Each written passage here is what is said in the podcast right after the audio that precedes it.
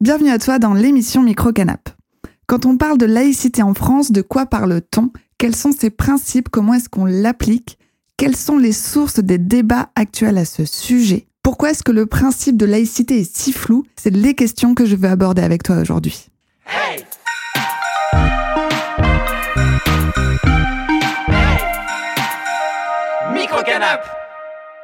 pour évoquer tout ça, j'ai fait appel à Fabien Marchadier, professeur de droit à l'Université de Poitiers. Bonjour Fabien. Bonjour. Vous avez organisé l'an passé un colloque à l'Université de Poitiers consacré à la laïcité en tant que limite à la liberté religieuse et vous avez écrit un livre avec une consoeur qui s'intitule Le blasphème dans une société démocratique. Vous êtes donc euh, spécialiste sur le sujet d'aujourd'hui, donc je vous remercie d'être venu. Merci pour votre invitation. Avant de commencer, j'aimerais aborder quelques points de vigilance. Ce sujet est complexe. Cette interview ne peut être qu'un condensé lorsqu'on aborde un sujet aussi vaste et compliqué qu'est la laïcité en France. Mais si vous voulez plus de contexte, j'ai sorti une vidéo sur euh, l'histoire de la laïcité en France. Je vous mets le lien en description. Ça peut être assez pratique pour comprendre mes questions d'aujourd'hui. J'aimerais souligner un dernier point. Et là, c'est vraiment le dernier. Je suis désolée, l'introduction d'aujourd'hui est assez longue. J'ai contacté le rectorat de Poitiers qui n'a pas souhaité participer au tournage évoquant des problèmes avec certaines de mes questions. C'est pour ça qu'il n'y a qu'un seul intervenant aujourd'hui. Alors le premier enjeu posé par la laïcité en France, c'est peut-être qu'il y a une absence de définition euh, juridiquement précise. Par exemple, le mot laïcité, ne figure dans aucun des articles de la loi de 1905. Donc c'est la loi qui organise la séparation entre les églises et l'État et qui instaure la laïcité en France. Ne serait-ce pas là l'origine des débats actuels à propos de la laïcité, selon vous? Alors, qu'il n'y ait pas de définition juridique, ça paraît naturel dans le contexte français parce que même le mot de laïcité lui-même, c'est, un néologisme hein, euh, qui vient de, laïque, c'est-à-dire qui n'est pas religieux. Alors, c'est pas un concept juridique, voilà, c'est d'abord une idée euh, d'organisation des rapports entre l'État et, la religion. Et la loi de 1905, c'est un aspect euh, de cette laïcité, mais elle ne résume pas à elle seule hein, la laïcité qu'on décrit volontiers à la française. C'est-à-dire Alors, c'est-à-dire, euh, cette, euh, cette, laïcité, c'est vraiment un, concept français euh, et la notion de laïcité est très très peu pratiquée, très peu répandue juridiquement parlant hein, dans, dans, les États européens, enfin même dans les États dans le monde. Il y en a juste une poignée. Euh, bon, je les ai pas en tête, mais je crois qu'il y, a la Suisse, la Belgique, la France, la Turquie. Voilà, c'est à peu près tout. Les autres États euh, ne parlent pas de euh, laïcité dans les États, les États-Unis, le Royaume-Uni. on parle de secularism. Je veux bien vous le traduire, ce mot. on, voilà, on, on, parle de sécularité, voilà, vraiment de distinction sociale, de mise à distance sociale de, de, de, de la religion par rapport aux structures d'État mais euh, qui n'a rien à voir en fait avec la façon dont la laïcité a été euh, pensée en France et euh, enfin, qui, est vraiment liée à l'histoire française. Au quotidien, personne ne sait vraiment comment la mettre en œuvre cette laïcité et quand j'en parle autour de moi, personne n'a la même définition. Bah, il y a sans doute plusieurs degrés de mise en œuvre de cette laïcité. le premier degré, c'est celui qui correspond à la neutralité de l'État et à l'impartialité de l'État. Et au sens premier, euh, enfin historiquement, euh, quand on a pensé la laïcité en France, c'est aussi par opposition à un système antérieur qui était le système des religions reconnues il y avait un certain nombre de cultes qui avaient une, existence officielle. Euh, le culte catholique, les deux principaux cultes protestants et le culte israélite. Voilà. Et donc ce système euh, de religion reconnue, euh, comme il existe dans d'autres États, des, bah, des religions d'État, même des États séculiers, hein, voilà, l'Espagne, le Danemark, le, Royaume-Uni, qui ne sont pas des théocraties hein, pourtant, mais il y, a une religion officielle. Bon. Mm. Euh, et donc la laïcité s'est construite en rupture par rapport à ce, euh, régime-là, des, cultes reconnus.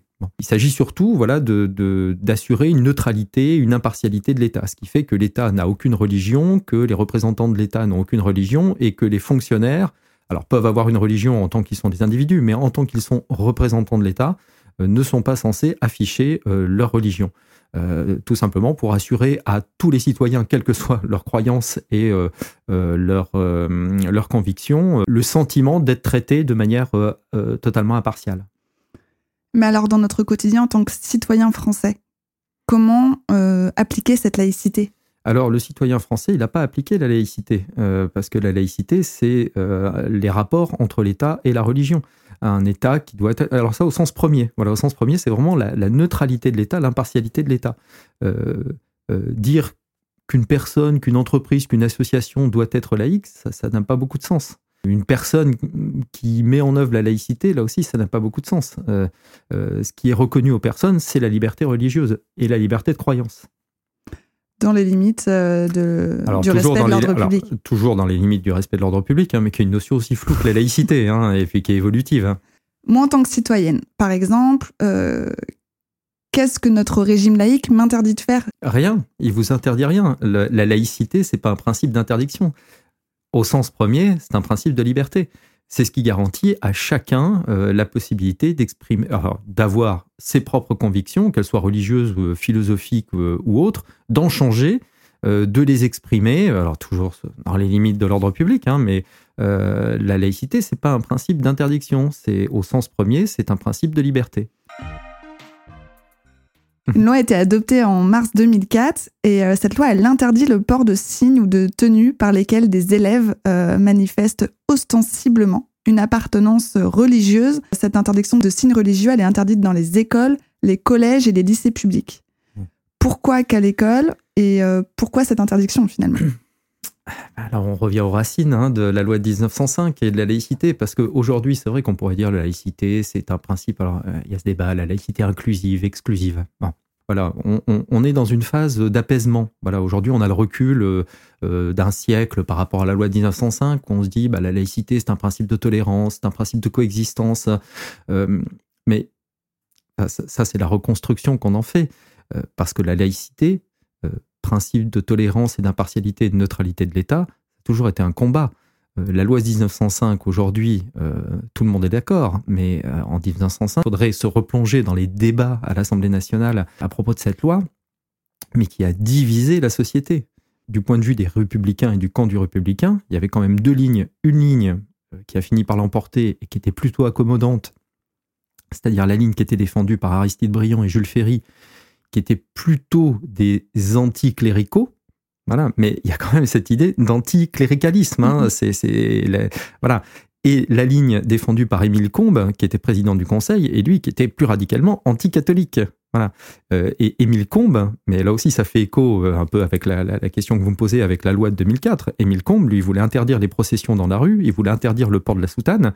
Euh, il était beaucoup plus radical. La laïcité, ça, ça a aussi été un combat pour contextualiser, euh, vers 1900, il y avait quand même euh, une montée de l'antisémitisme en France, il y avait l'affaire ah bah, Dreyfus. Exactement, exactement. Euh, et, et, Combe, Combe voulait éradiquer définitivement le, le, parti de la réaction, ceux qui avaient pris parti contre, contre le capitaine Dreyfus.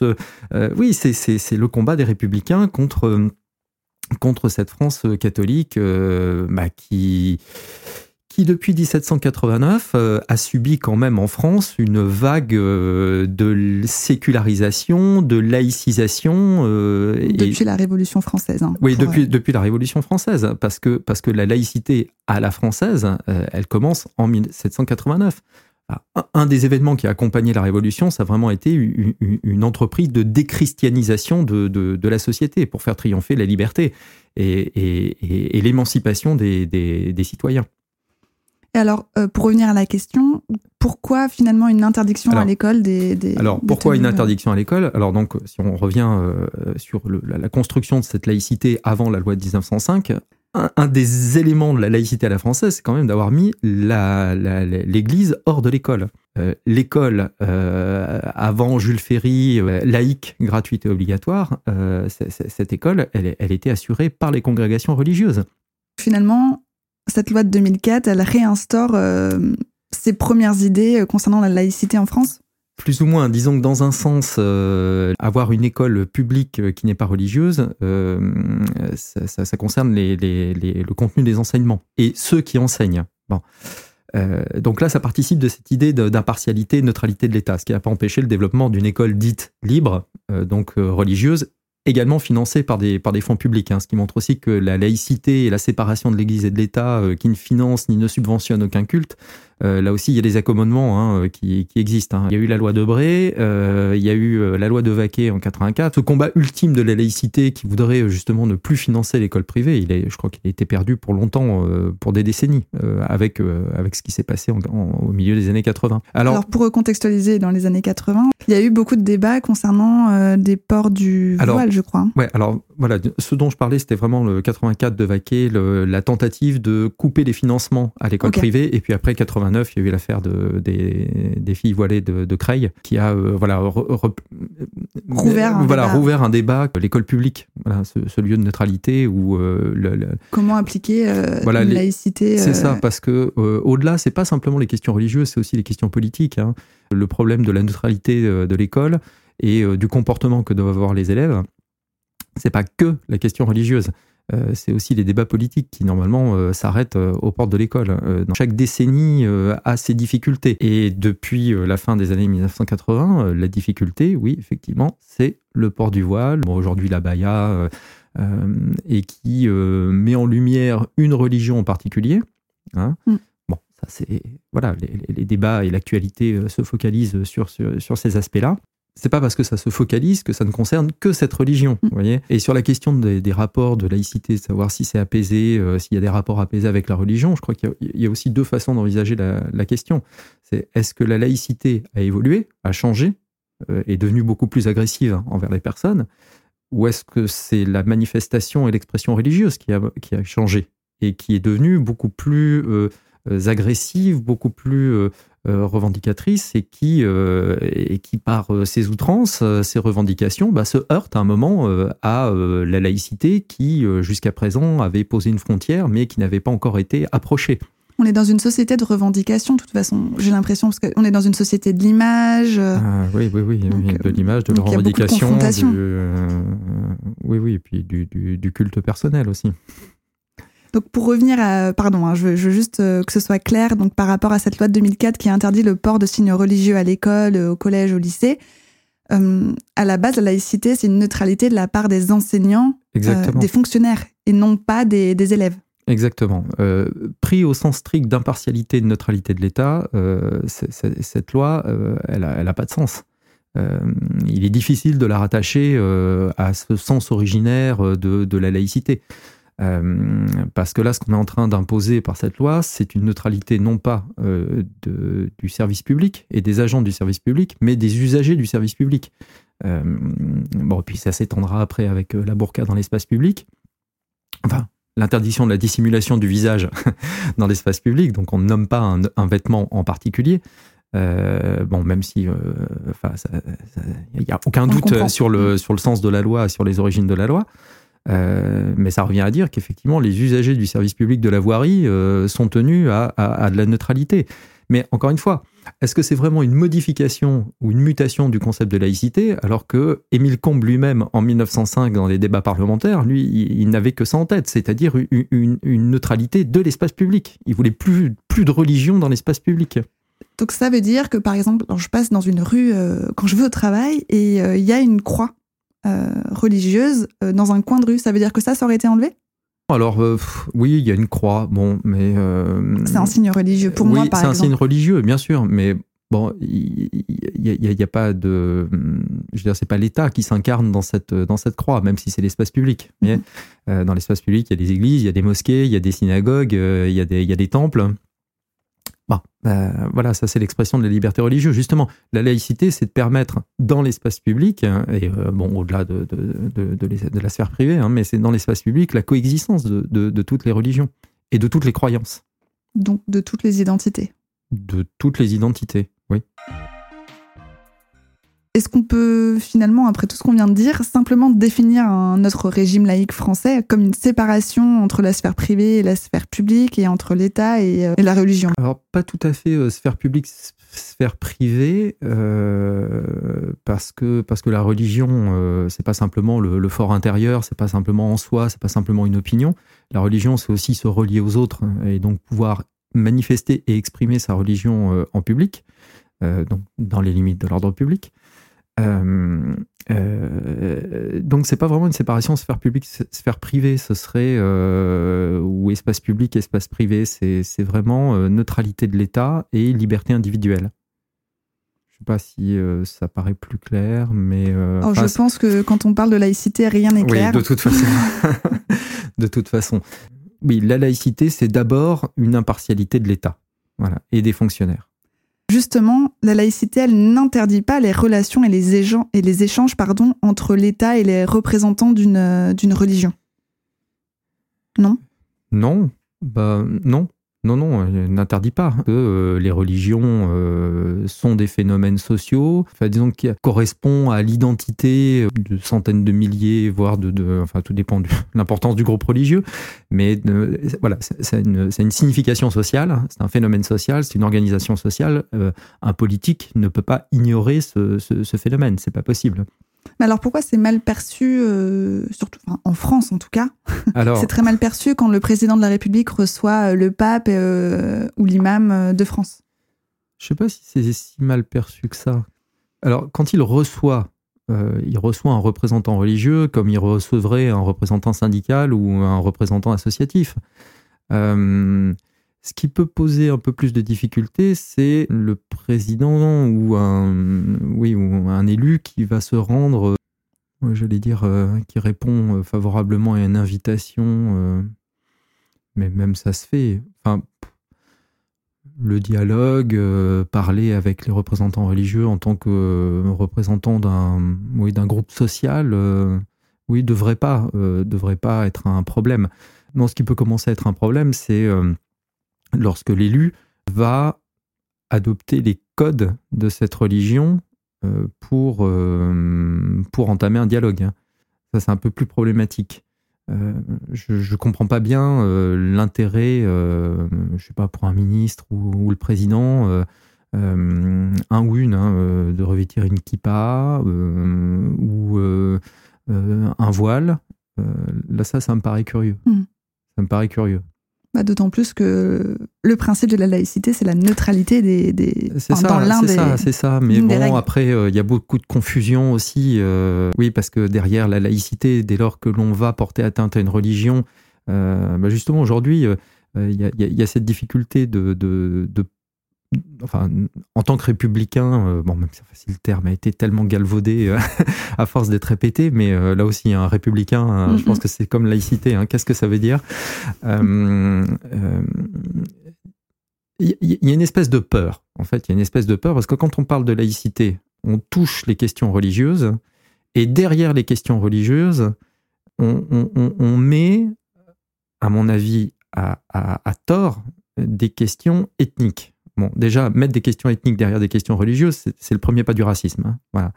Euh, cette espèce de raccourci qui commence à dire euh, euh, islam égal arabe, c'est quand même très très curieux. Il n'y a pas que des musulmans euh, en Afrique du Nord. Euh, et, être arabe ne veut pas dire être, être arabe veut pas dire être musulman. Hein. Il, y a, des arabes laïcs, euh, agnostiques, athées. Et islam ne veut pas dire extrême religieux non plus. Ah non plus. Et puis islam en soi, c'est aussi flou que chrétien. Mm. Il y a tellement de courants dans l'islam, comme il y a tellement de courants dans la chrétienté, que voilà, ça ne veut pas dire grand chose. Ce sont, ce sont vraiment des raccourcis. Mais voilà, il y a cette peur quand même, quand on va toucher sur les questions de la laïcité et commencer à parler de neutralité, euh, de, de limite à la liberté religieuse, euh, il y a cet épouvantail du racisme qui est agité et qui est euh, qui, qui, qui, fait pas progresser les discussions en fait, qui qui qui, qui tétanise. J'avais une question à ce sujet-là. L'amalgame laïcité, racisme, est-ce que être laïque, c'est être raciste? Parce que parfois, j'entends j'entends des choses comme ça dans la rue, donc je, je me pose des questions. Je voulais soulever cette bah, question-là. Moi, je me pose des questions sur ceux qui se posent la question. Parce que comment. Euh, enfin, parce que laïcité égale racisme. Euh, enfin, quel est le cheminement? Comment on en arrive en fait à laïcité égale racisme? Euh, Parce que si, si laïcité égale racisme passe par tout un tas d'impensés, c'est-à-dire la laïcité n'est plus euh, un facteur euh, d'épanouissement ou d'exercice de la liberté religieuse, mais un facteur de limitation de la liberté religieuse. Bon, mais enfin, ce qui est le cas depuis l'origine, en fait. Hein, euh, oui, ça, limite l'impact de la religion sur, la société. donc dire que c'est un racisme, c'est penser que la laïcité va heurter certaines convictions religieuses et que derrière cette conviction religieuse, on y met une ethnie ou une race ou un profil particulier. Enfin, c'est singulier hein, de, de, de, penser à ce type de questions. Tout à l'heure, vous évoquiez des, plusieurs régimes laïques en évoquant par exemple donc, euh, les États-Unis, l'Angleterre, etc. Quelle est la spécificité de notre régime à nous? C'est vraiment cette idée de neutralité. Euh, alors, bon, je ne suis pas un spécialiste de, des formes que, que, prend spécialement la laïcité euh, au, Royaume-Uni ou, ou, aux États-Unis. Bon, je, peux donner deux exemples. Alors, les exemples, ça ne fait pas une théorie. C'est vrai que ça va peut-être pas permettre de saisir vraiment la spécificité du régime français. Un, en France, les fonctionnaires ne doivent pas afficher leurs convictions religieuses au Royaume-Uni, euh, aux États-Unis, il euh, n'y a, pas de difficulté en fait. Que des policiers peuvent, euh, voilà, peuvent afficher un turban sikh, par exemple, que des fonctionnaires peuvent porter le voile. Bon, en France, alors je ne sais pas si, ça se, si tous les fonctionnaires sont, sont, concernés, mais, mais, en France, ce serait absolument inconcevable d'arriver à ce, ce, type de solution.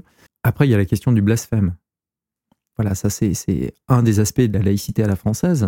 On ne peut pas être condamné pour la notion de blasphème. Ah non, non, on ne peut pas être condamné pour, euh, pour blasphème. Euh, non. Alors que en Irlande, aux Pays-Bas, au Danemark, en Allemagne, en Espagne, euh, Pologne. et en Pologne, oui, ça peut être puni par la loi. mais alors, par contre, de quelle manière? Amende, au moins amende, peine privative de liberté, peut-être? De toute façon, il n'y a pas de, culte reconnu. Il ne peut pas y avoir d'outrage à la divinité qui pourrait être euh, qui pourrait être sanctionné en France. Euh, et donc le, seul endroit en France où le blasphème, alors je crois que ça a été réformé, mais le, seul endroit où en France le blasphème était puni, c'était en Alsace-Moselle, là où régnait encore le régime concordataire. Et euh, le code pénal sanctionnait le, blasphème, même si à ma connaissance, il n'y a jamais eu de, condamnation. Euh, mais l'outrage à Dieu, euh, la diffamation d'une religion, ça, n'existe pas. Ça n'existe pas. Il y a simplement la discussion, enfin encore qu'on peut, qu'on peut discuter justement, si la, si la laïcité a du sens, c'est précisément la possibilité de pouvoir discuter les fondements d'une religion D'autant plus que le mot blasphème, si j'ai bien compris et si j'ai bien fait mes recherches, là aussi, hein, c'est important de nuancer, je ne suis pas experte dans tous les domaines. Euh, le blasphème, cette définition a changé au, fil des, siècles. Oui, oui. Alors c'est-à-dire que le blasphème, c'est euh, l'outrage ou l'offense qui est faite à quelque chose qui est sacré, mais euh, ce n'est pas forcément une connotation religieuse.